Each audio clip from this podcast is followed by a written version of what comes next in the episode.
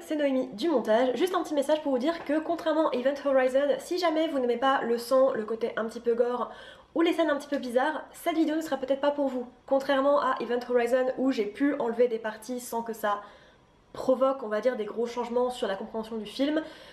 Pour The Thing, c'est pas vraiment la même chose. Donc si jamais vous n'aimez pas trop le sang, les scènes un petit peu gore ou ce genre de choses, et eh ben je vous conseille voilà, de passer cette vidéo et de passer à la suivante ou juste éventuellement de l'écouter au lieu de la regarder.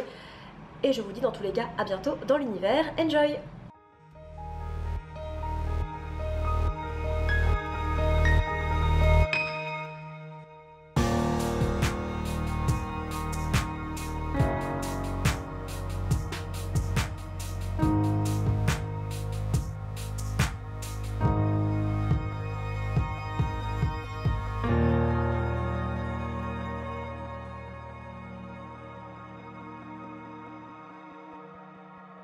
Bonjour à tous, je suis Noémie, bienvenue sur Horizon Universe. Saviez-vous que le fabuleux The Thing de John Carpenter, et l'immonde remake des années 2000 là, est en fait une adaptation d'un livre? Non? Eh ben j'avoue que moi non plus, jusqu'à ce qu'il y ait quelques mois, j'ai découvert l'existence de Who Goes There, écrit par le célèbre éditeur John W. Campbell dans les années 30. Alors cette vidéo sera sans doute assez courte, les deux œuvres étant très proches, et le livre une nouvelle d'une petite centaine de pages mais je voulais profiter de cette vidéo pour parler un peu plus en avant de portée d'histoire et de l'importance de leur médium d'existence. Donc, et eh bah, ben, c'est parti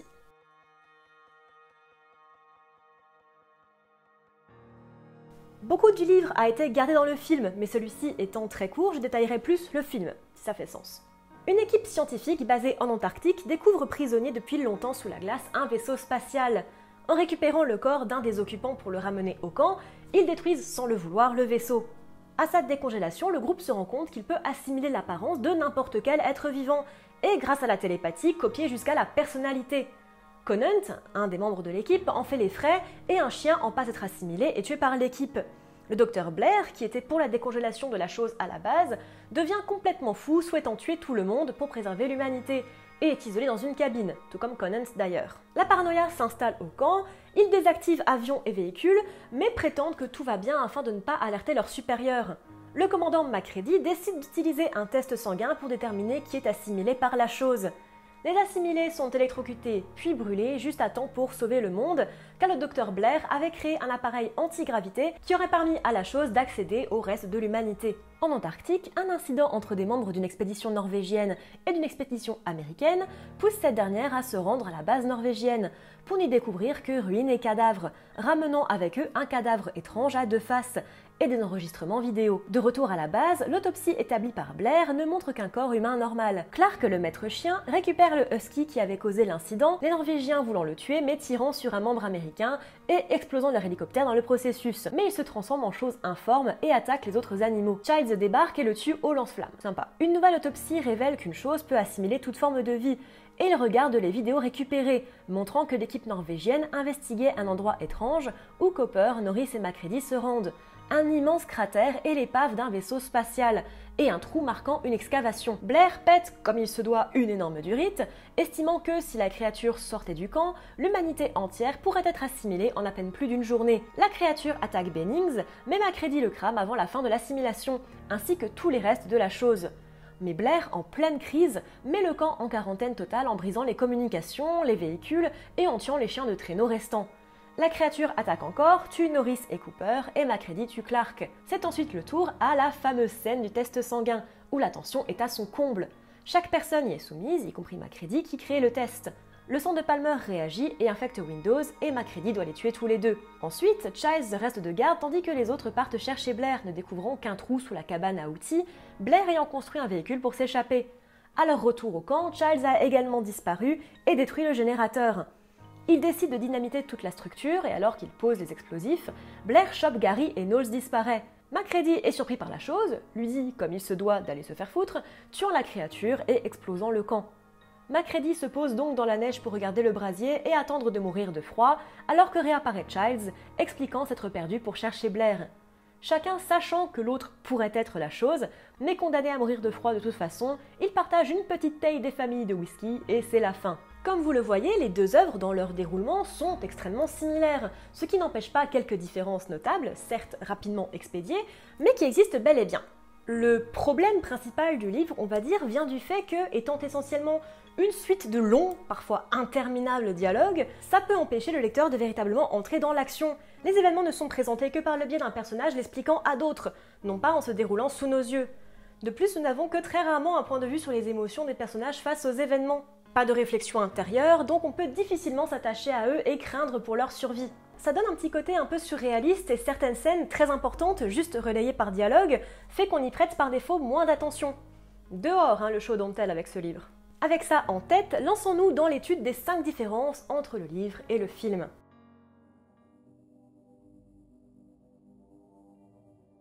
Les personnages. Le livre étant plus ou moins une longue suite de dialogues, les personnages y sont très peu exploités et assez interchangeables. Comme nous n'avons jamais un point de vue sur ce qu'ils pensent ou ressentent, il est difficile de vraiment savoir qui est qui par moment. Le film aide cela en proposant une équipe réduite, passant de 37 à 12, plus facile à suivre donc, plus claustrophobique, et offrant plus de place pour la caractérisation et en plaçant les événements en 1982, année de tournage et de sortie du film, au lieu de 1938 dans le livre, rendant les personnages plus proches de nous en termes de langage et de référence, et de technologie. Pour faire un détour vraiment rapide sur les personnages, Macready passe de biologiste à pilote. Pas de background scientifique, donc plus simple pour le spectateur et un peu notre avatar dans cette histoire. Gary est un peu moins important dans le film, et Childs a été inventé complètement. C'est à peu près tout. La chose. La chose en soi est ce qui diffère étonnamment le plus entre la nouvelle et le film, qui, outre ça, suit relativement les événements de cette dernière. Dans le livre, le groupe américain trouve le vaisseau spatial de la chose et le détruisent dans le processus en le récupérant, alors que dans le film, la chose vient à eux déguisée en husky.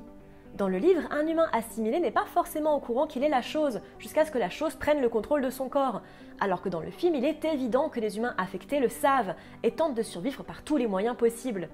De même, elle est bien changeuse de forme dans les deux œuvres, mais également douée de télépathie dans le livre, absent du film pour des raisons qui me paraissent évidentes. Les formes horrifiques prises par la chose sont totalement absentes du livre, donnant son aura si particulière au film.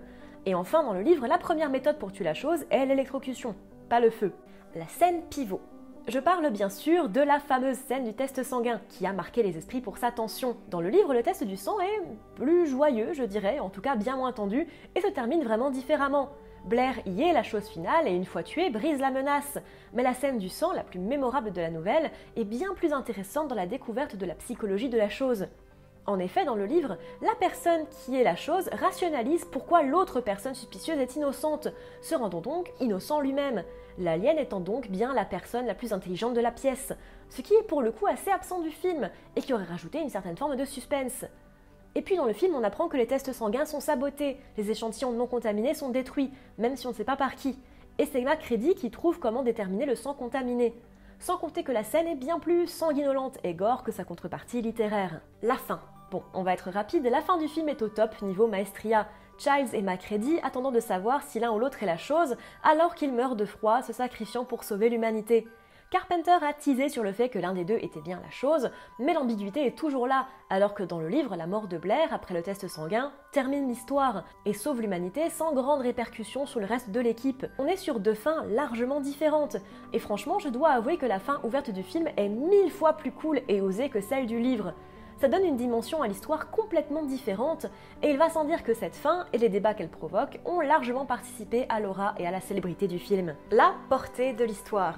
Et pour une fois, je me servirai de ce dernier point comme d'une conclusion, comme d'un haut final, parce que c'est un peu à là où je voulais en venir avec cette vidéo. À la lecture du livre, j'ai pas pu m'empêcher d'être un peu déçu comparé à la force du film.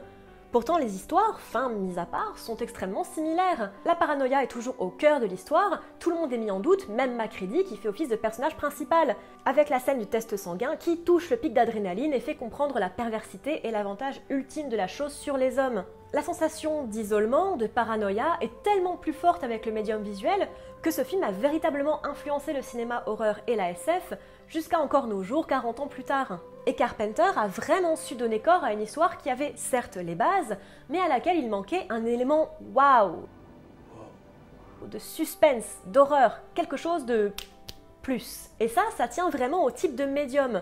Peu importe ce qu'on en dit, l'être humain reste un animal visuel, et l'angoisse est toujours mieux retranscrite dans son pendant visuel. Alors, ne me fais pas dire ce que j'ai pas dit. De nombreux livres foutent réellement la frousse. Je pense notamment à Sleeping Duties qui m'a vraiment empêché de dormir pendant quelques nuits. Lisez ce bouquin, vraiment. Mais quand tout le principe de l'histoire tourne autour du mystère d'une créature qui prend notre place, ça marche beaucoup mieux au cinéma. C'est aussi le cas de Body Snatchers par exemple, l'idée qu'on nous remplace, qu'un être autre puisse menacer l'humanité en se faisant passer pour elle. Et c'est définitivement un projet qui marche mieux visuellement. C'est aussi ce pourquoi Cloud Atlas est une adaptation parfaite. Le fait d'utiliser le casting pour plusieurs rôles rend bien mieux l'idée de vie circulaire, de lien entre les destinées, que le livre, forcément limité. Alors qu'à côté de ça, certains livres naturellement plus introspectifs ne rendent pas aussi bien une fois adaptés dans un format cinéma. C'est la peur que j'ai pour Hyperion, par exemple mais je pense qu'on peut toujours l'attendre cette adaptation-là, donc ça va, je suis tranquille pour l'instant. Et en règle générale, c'est souvent le cas en littérature de toute façon. Ici, l'histoire est rendue beaucoup plus tendue et définitivement meilleure avec le changement de médium, parce que c'est une histoire purement visuelle. Le médium peut réellement changer l'appréciation que l'on a d'une œuvre. Combien d'entre nous se sont retrouvés déçus en live devant un artiste qu'on adore écouter d'habitude Combien d'entre nous n'ont pas retrouvé les personnages qu'ils aimaient tant en format papier une fois adaptés Et combien ont véritablement découvert ou redécouvert une histoire, une chanson, une fois transposée dans un autre environnement Eh bien, c'est ce qu'a réussi à faire Carpenter. En adaptant la nouvelle de Campbell, il a parfaitement donné sa dimension à l'histoire et ce faisant a marqué nos esprits et le cinéma. Et la science-fiction, évidemment.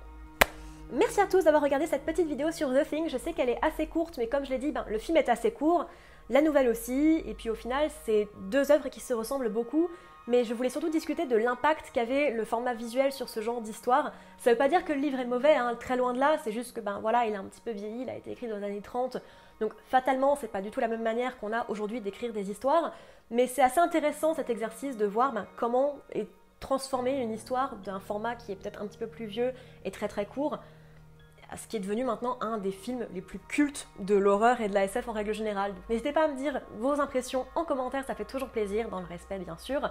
Euh, je vous retrouve sur les différents réseaux sociaux, Twitter, Instagram notamment, où je suis très active. Si vous en avez les moyens, si vous en avez envie, n'hésitez pas également à me suivre et à donner à la chaîne sur Tipeee, ça fait toujours plaisir. Et moi je vous dis à bientôt dans l'univers.